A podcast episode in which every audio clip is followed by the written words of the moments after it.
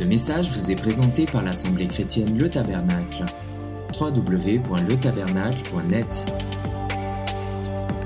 On peut se poser la question, et on doit se la poser. Mais qu'a donc fait Israël pour qu'une telle haine destructrice soit manifestée par ce peuple amalécite Frères et sœurs, il me semble qu'on ne peut pas haïr sans cause. On est d'accord avec cela? Il y a toujours une cause pour haïr quelqu'un.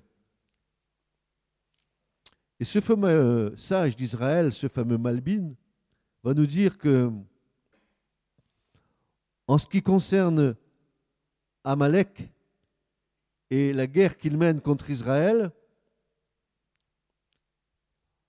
elle n'a aucune, des causes connues que l'on retrouve chez tous les autres ennemis d'Israël.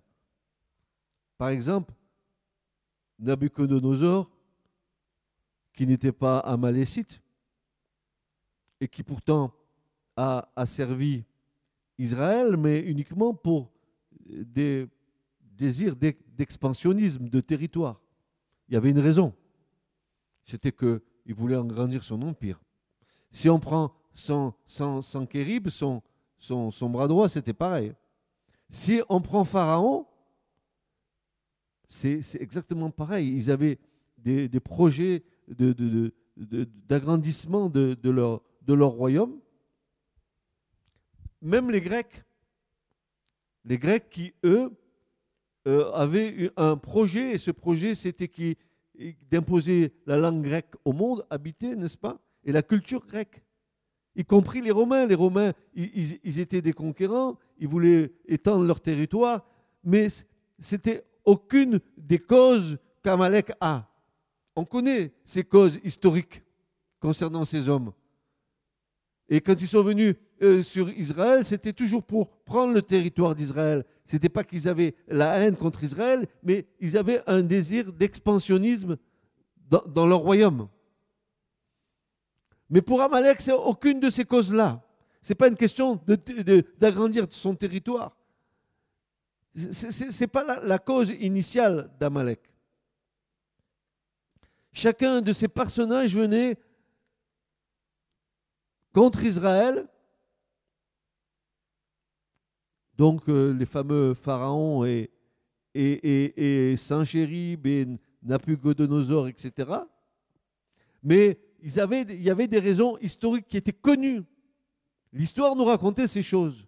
Mais Amalek vient avec des raisons qui ne sont pas connues par les historiens les raisons d'Amalek ne sont pas connues par les historiens. Ce n'est pas une question d'expansionnisme de territoire comme les autres. Ce n'est pas une, question de conquête. C'est une haine dans leur cœur à l'égard d'Israël. Amalek, nous dit le Malbim, est le premier personnage dans l'histoire biblique qui incarne l'athéisme absolu. Le refus et l'abnégation totale de l'existence de Dieu. Alors même jusqu'à nier l'existence de Dieu, pourtant reconnu dans le monde entier de cette époque. Nabucodonosor, il a reconnu Dieu. Pharaon, il a reconnu Dieu. Sankérib, il a reconnu Dieu. Ils ont reconnu Dieu, mais lui, il nie l'existence de Dieu. C'est un athée complet. Il est dit que tous les noms des souverains de ce monde ont tous connu l'Éternel seul dans la Torah, au sujet duquel il nous est dit qu'il ne craint pas Dieu, qu'il ne connaît pas Dieu et qu'il n'a aucun respect pour Dieu, la Torah nous dit c'est Amalek. Et on va le voir dans les Écritures. Prenez avec moi le Deutéronome 25, versets 17 à 19, et vous allez vite comprendre.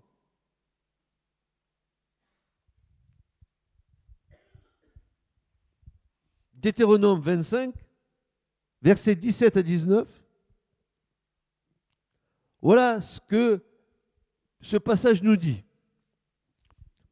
Rappelez-vous comment les Amalécites vous ont, vous ont traité quand vous étiez en chemin après votre sortie d'Égypte, sans aucun respect de Dieu. La Septante dira sans aucune crainte de Dieu, ou encore sans avoir peur de Dieu. Donc, il s'attaque à Israël, et vous allez voir d'ailleurs comment il s'attaque à Israël. On voit très très bien la, la mentalité de cet Amalek-là, puisqu'il nous est dit le verset suivant, ils vous ont rejoint sur votre route et ont attaqué par derrière les éclopés qui fermaient votre marche alors que vous étiez épuisés et à bout de force. Lorsque l'Éternel, votre Dieu, vous aura assuré une existence paisible en vous délivrant de tous vos ennemis d'alentour dans le pays qu'il vous donne comme patrimoine pour que vous le possédiez, vous détruirez les Amalécites de dessous le ciel pour effacer leurs souvenirs. N'oubliez pas de faire cela.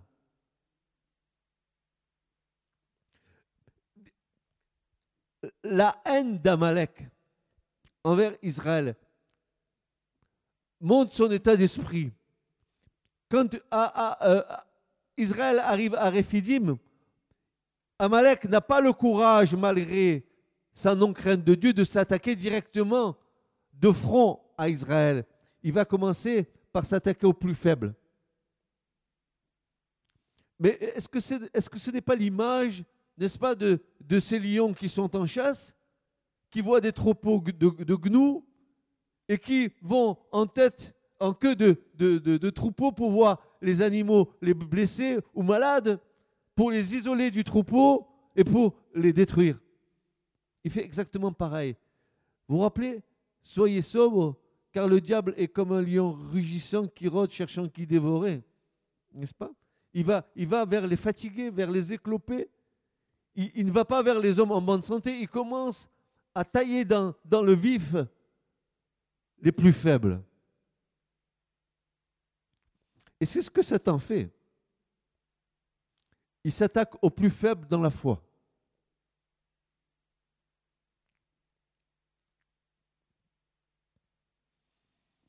Satan est un peu comme Amalek et Amalek est comme Satan. Il, ne, craint pas et ne craint pas de, détruire. Ne nous est-il pas dit qu'il est le père, le père du mensonge et meurtrier dès le commencement? Et nous voyons ici Amalek se comporter avec cet état d'esprit. Il vient pour détruire le peuple d'Israël sans cause. Ça faisait 400 ans que ce peuple était en captivité en Égypte. Il sort de l'Égypte, Amalek, sans cause. Nous verrons qu'il y a des causes, mais elles sont cachées. Mais sans cause apparente, tombe sur Israël dans un lieu appelé Réphidim. Et nous avons vu que le mot Réphidim en hébreu, ça veut dire repos. Ça veut dire ça devait être un lieu de repos pour Israël. Et au lieu d'avoir du repos, il y a la guerre.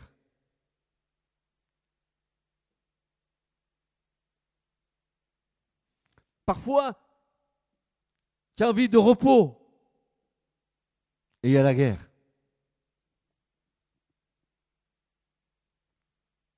Il y a la guerre. Le problème d'Amalek, c'est que lorsqu'il voit les peuples trembler à cause des miracles qui viennent de se produire, tous les peuples tremblaient parce qu'ils savaient que Dieu était avec Israël. Ils avaient entendu parler des miracles, des, des dix.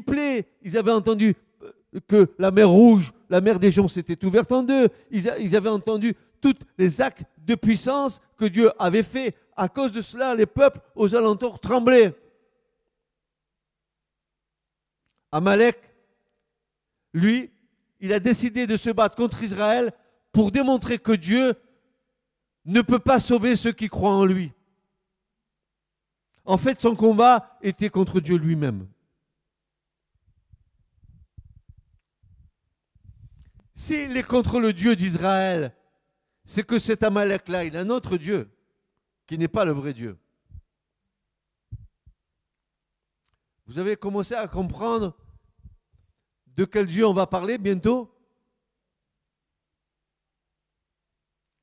Cet Amalek-là, il a un autre Dieu parce qu'il ne craint pas le vrai Dieu, le, Dieu d'Israël. Même, il dit, vous allez voir comme, c'est subtil ce qu'il va dire au peuple. Qu'est-ce qui va sortir comme doctrine idéologique pour faire comprendre au peuple que si, si ils ont peur de Dieu, c'est parce qu'ils ils sont victimes de leur propre peur. Vous allez voir comme c'est subtil. Et c'est souvent comme ça avec nous d'ailleurs. Amalek a décidé de se battre contre Israël pour démontrer que Dieu ne peut pas sauver ceux qui croient en lui. En fait, en fait son combat était contre Dieu lui-même, ce qui fait de lui la typification de l'idéologie de l'athéisme, se battant contre toute notion de divin. Il va se battre contre Israël pour prouver que Dieu ne peut pas les sauver au nom de son athéisme à lui. Il vient de voir que Dieu protège son peuple. Il vient de voir que l'armée la plus puissante de l'époque, l'Égypte, est engloutie dans la mer des Joncs et s'écrouler devant l'intervention de Dieu. Et pourtant, il va s'attaquer à l'inattaquable Israël, car gardé par Dieu. Quelle folie et que veut-il prouver? Qu'est-ce qu'il veut prouver?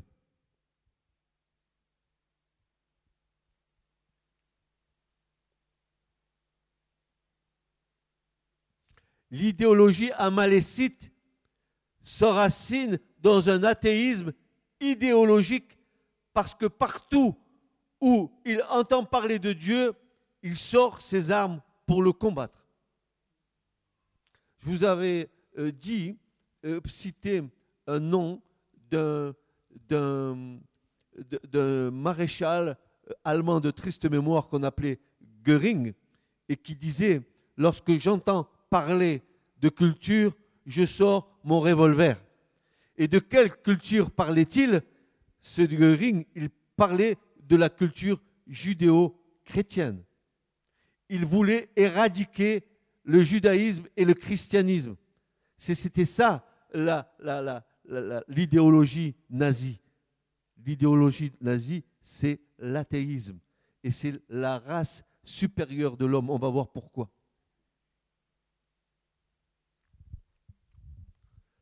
Maintenant, la deuxième explication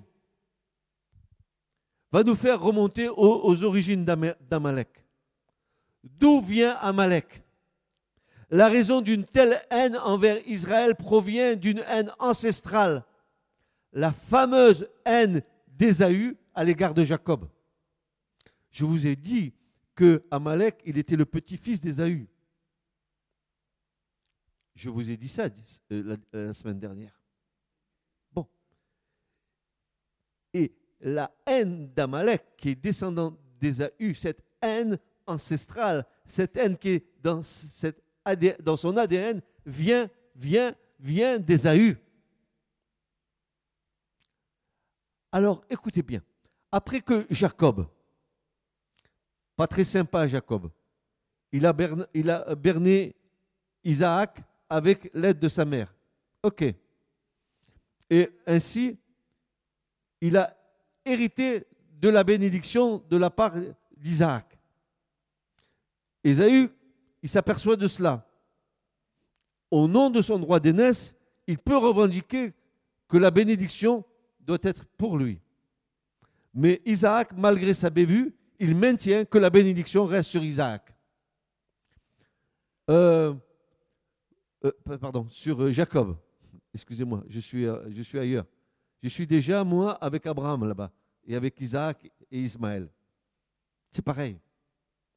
Hein? C'est exactement pareil. Ismaël revendique son droit d'aînesse. Mais pourtant, c'est Isaac qui a la bénédiction de la part de l'Éternel. La même chose avec Jacob et Ésaü. Ésaü, il a le droit d'aînesse, par, par la naissance. Mais, mais Dieu transmet la bénédiction sur Jacob. Après que Jacob ait dérobé les bénédictions destinées à Ésaü par subterfuge, et ayant vu qu'Isaac n'avait pas regretté le changement de bénédiction sur Jacob, une haine sans fin d'Ésaü s'est faite jour qui se transmettra de génération en génération sur toute sa descendance et particulièrement sur celle d'Amalek. Amalek a eu dans ses gènes la haine qu'avait Ésaü pour Jacob.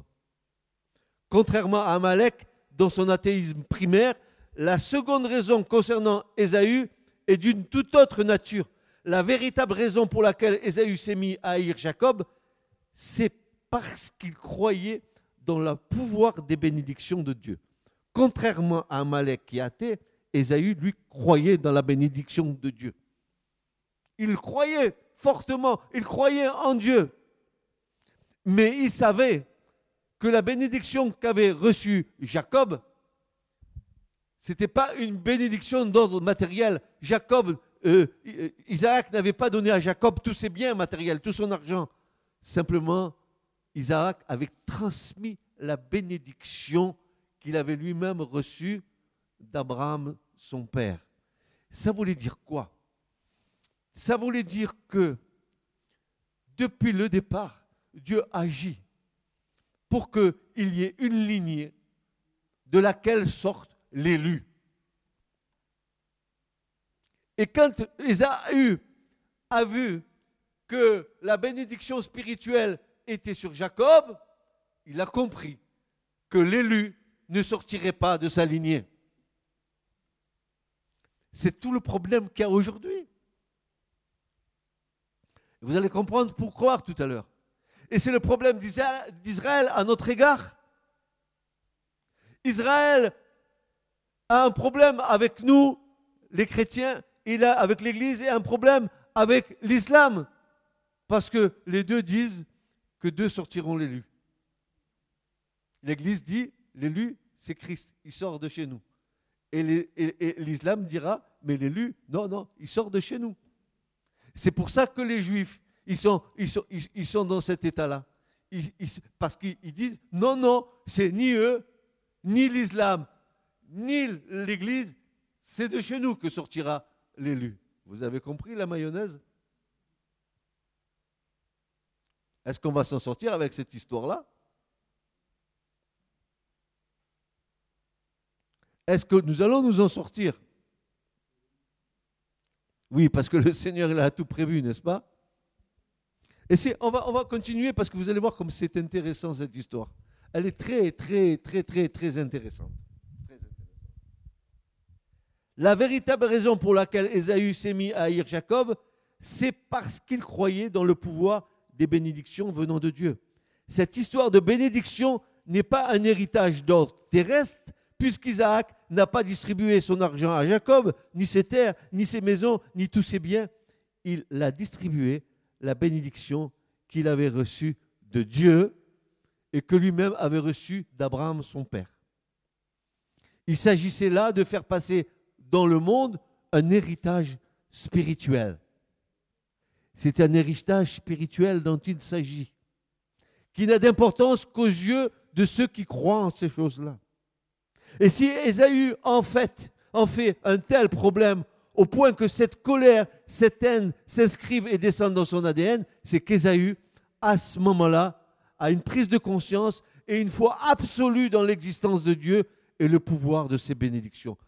Ésaü savait que cette bénédiction venait de Dieu et que c'était une bénédiction d'ordre spirituel, parce que le Messie, quand il viendra, c'est pour bénir le monde entier. Et vous allez voir que ce n'est pas du tout la même position de Jacob, n'est-ce pas, et, et d'Ésaü. Jacob, lui, il, veut se saisir de la bénédiction pour que le monde entier puisse jouir de la bénédiction, alors que Ésaü, il veut le contraire. Nous allons le voir.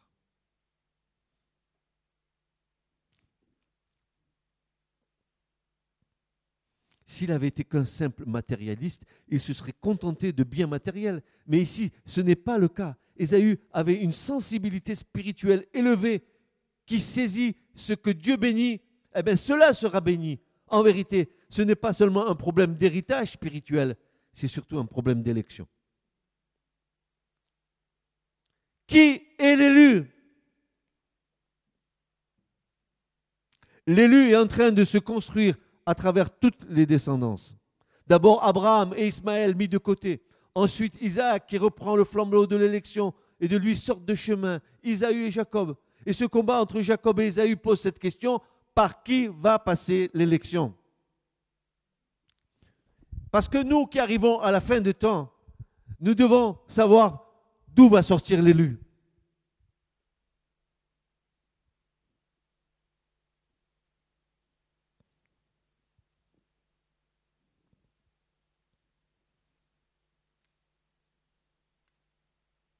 Maintenant, nous comprenons, euh, avec, le recul, avec le recul du temps, et parce que nous vivons ces temps-là, nous, aujourd'hui, nous comprenons pourquoi c'est comme ça.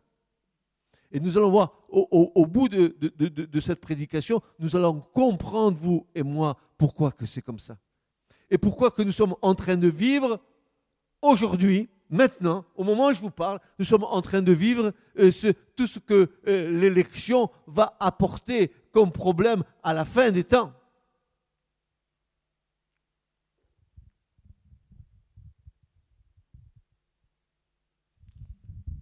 Les événements qui se passent aujourd'hui, si vous êtes connecté avec Israël, vous, allez comprendre, ce matin, il y a plus de 300 ou 400 soldats qui, ont été mis dans toute la ville de, Jérusalem pour, quadriller la ville. Il y, a, eu encore cinq, attaques à l'arme blanche. Il y, a, encore des, heurts partout, c'est en train de s'enflammer de partout.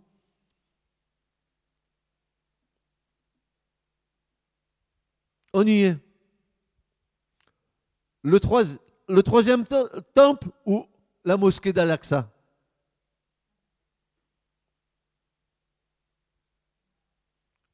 L'Antichrist ou le vrai Messie Parce que ne vous y fiez pas, hein. beaucoup vont être trompés avec l'Antichrist. Hein.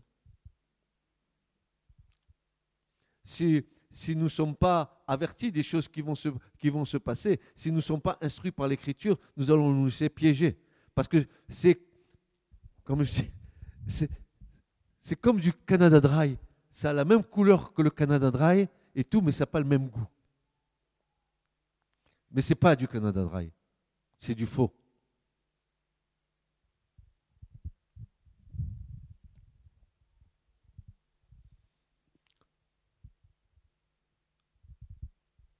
l'élu est en train de se construire à travers toutes ses descendances. Nous venons de le voir.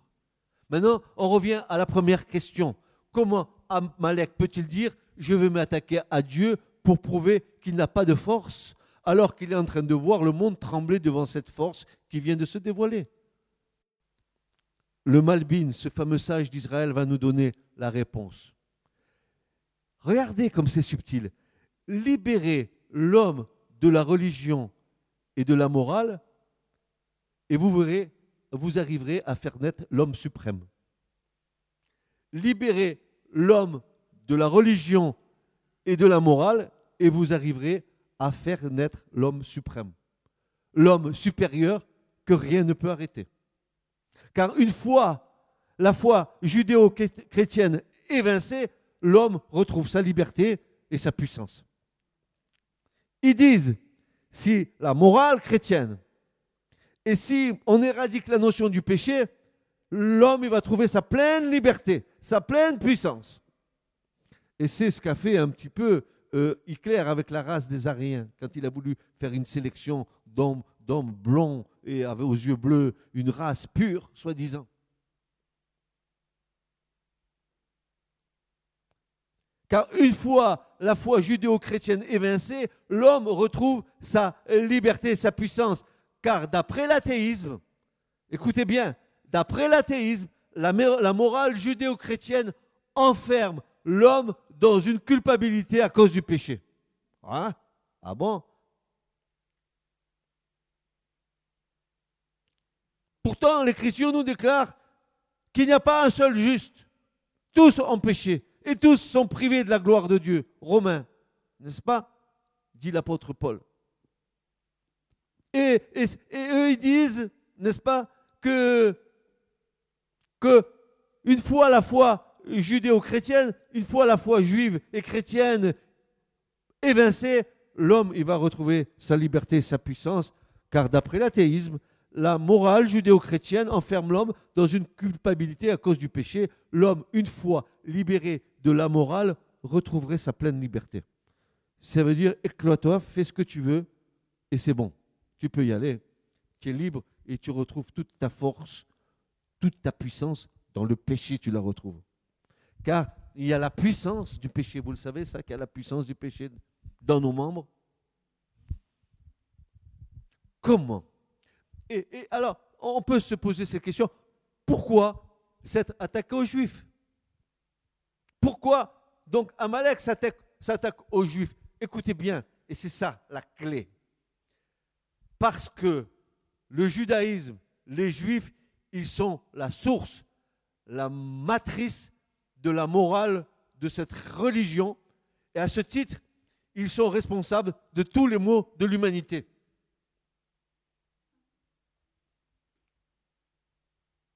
Vous commencez à comprendre? Et bien sûr, puisque l'Église est dans le coup, eh bien, ça ne sera pas seulement le judaïsme, mais ça, ça sera aussi la chrétienté. La religion judéo-chrétienne à l'origine de l'affaiblissement de l'homme. La morale est l'ennemi de l'homme. C'est tout le langage antisémite fondamental. Voilà, on y est. Donc, il ne faudrait pas avoir de Bible. Mais s'il n'y a pas de Bible, il n'y a pas de Coran non plus.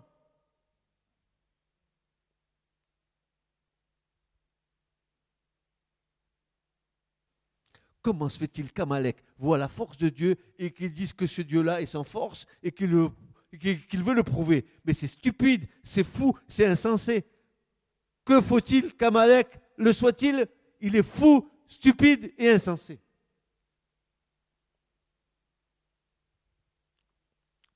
Voyons notre aspect maintenant de la chose.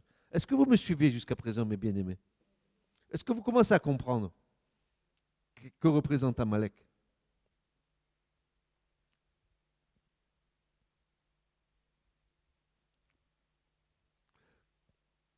Amalek explique. Vous savez pourquoi vous êtes tombé devant Israël?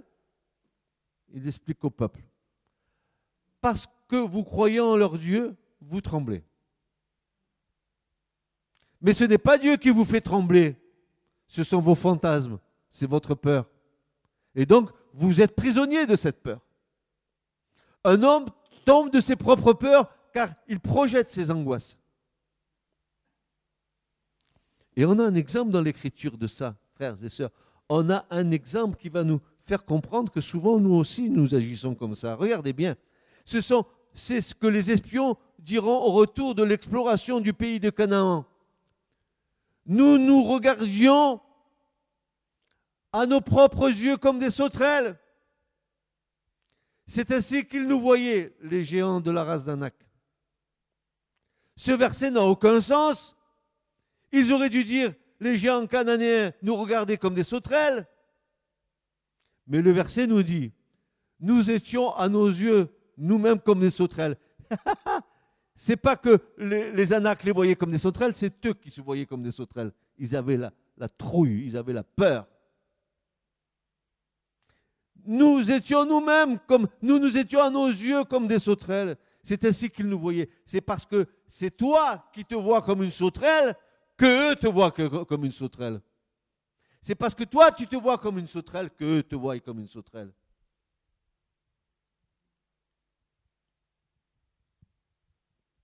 Le pire ennemi de l'homme, c'est la peur. Et Amalek de leur dire, ce n'est pas leur Dieu qui vous a mis à genoux, c'est votre peur. Arrêtez de croire en Dieu et vous serez des surhommes. Arrêtez de croire en Dieu, cela vous affaiblit. Car vous tremblez de vos angoisses. Soyez comme moi, n'ayez peur de rien.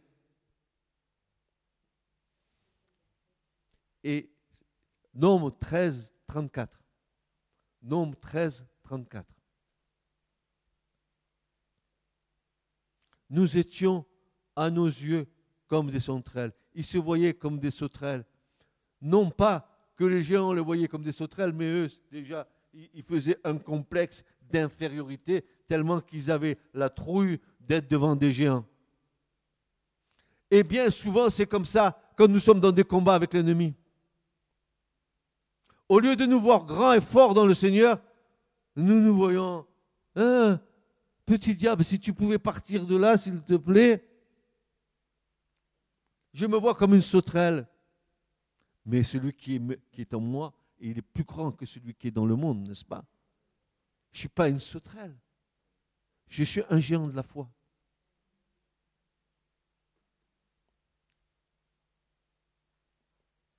Car vous tremblez de vos angoisses, soyez comme moi, n'ayez peur de rien. Le Malbin est en train d'identifier Amalek. Toute idéologie qui dit que la croyance est ce qui affaiblit les hommes, cette idéologie est amalécite. Par exemple, Marx, le fameux Marx. Marx avait une idéologie amalécite. Il disait la religion est l'opium des peuples. C'est une idéologie amalécique. Et Marx n'a pas tort, car il nous parle de la mauvaise religion. Il n'a pas tort quand il dit ça, mais il ne parle pas de la bonne. Il parle de la mauvaise religion. Si tu es dans une religion qui vit sans l'Esprit de Dieu, tu es quelqu'un qui est déjà hors de combat.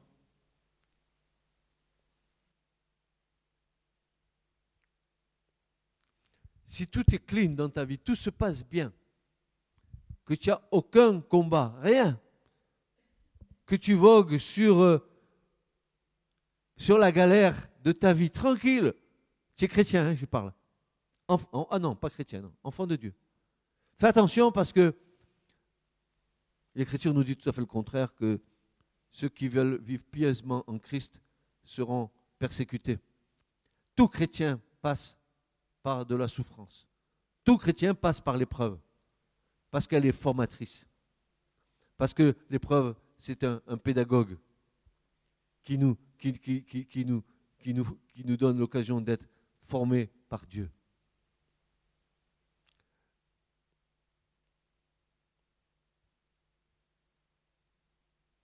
Le Malbin va nous ramener à la seconde explication qui va déboucher sur une raison d'ordre religieuse. Il identifie l'origine amalécite non à une guerre contre Dieu, mais à une guerre contre ceux qui veulent lui prendre l'élection. Une guerre contre ceux qui veulent lui prendre l'élection. Vous avez bien compris? Car Amalek considère que s'il doit y avoir un élu, c'est lui. C'est lui le nouvel Israël. Et par définition, qui est l'ennemi d'Amalek? Eh bien, le vrai Israël. Il dit que lui, il est le vrai Israël. Mais son ennemi, à lui, c'est le vrai Israël. C'est Israël selon la chair que nous connaissons et qui est sur la terre d'Israël. Quelle est la différence fondamentale entre l'élection d'Israël, c'est-à-dire Jacob, et l'élection d'Ésaü? C'est que l'élection d'Ésaü passe par l'écrasement et l'extermination des autres. Alors que quand Jacob dit je suis l'élu, je suis l'élu, c'est pour amener l'humanité tout entière à jouir de cette élection.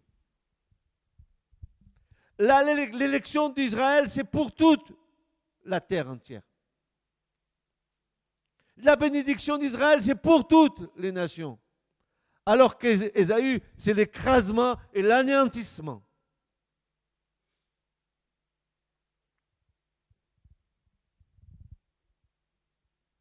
Nous savons maintenant ce que représente Amalek c'est l'ennemi juré d'Israël.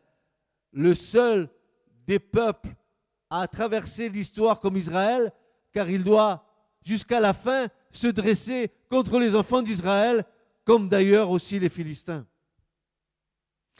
Ésaü veut être, l'élu pour bénéficier, écoutez bien, Ésaü veut être l'élu pour bénéficier des droits de l'élection. Jacob, lui, ce que c'est que l'élection va lui apporter des devoirs et des responsabilités. C'est tout à fait différent. Le droit d'Ésaü a produit les droits de l'homme. Les droits de Jacob a produit les devoirs de l'homme, les dix commandements. C'est pas pareil. Pas pareil. Les droits de l'homme, là, vous savez, les droits de l'homme.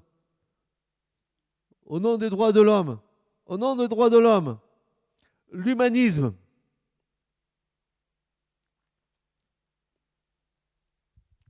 Il n'y a pas pire que l'humanisme. Il n'y a pas pire qu'un chrétien qui vit sa foi sur ses sentiments.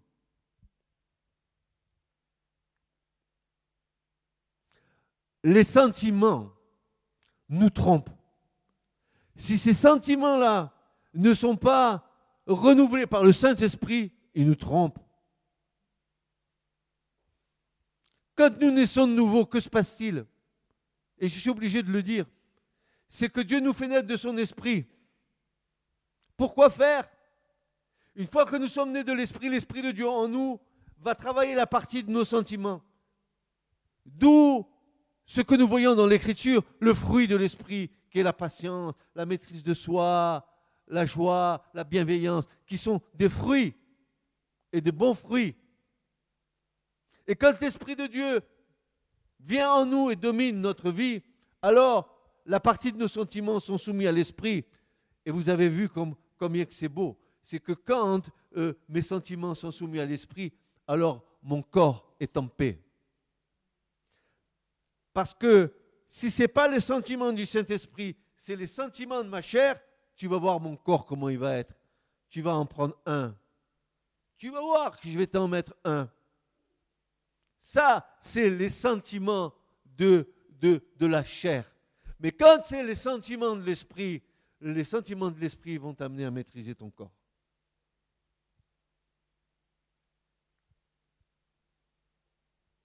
Tu n'as jamais compris ça? C'est que, quand l'Esprit de Dieu euh, vient en toi, vient pour habiter en toi, il est en train de faire une œuvre de restauration totale, esprit, âme et corps. Tu es une tripartie, comme il y a le parvis, le lieu saint, le lieu très saint. Et il faut que Dieu règne sur ces trois parties. Il commence par ton esprit. Il vient te renouveler dans l'esprit. Il faut qu'il change tes pensées.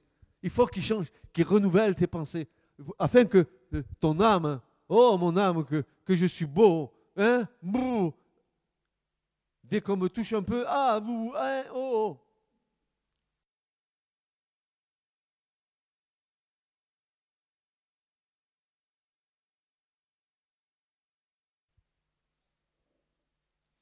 Veut être l'élu pour bénéficier des droits de l'élection. Jacob, lui, sait que l'élection va lui apporter des devoirs et des responsabilités. Le droit d'Ésaü a produit les droits de l'homme. Les droits de Jacob a produit les devoirs de l'homme, c'est-à-dire les dix commandements. Ce message vous a été présenté par l'Assemblée chrétienne Le Tabernacle www.letabernacle.net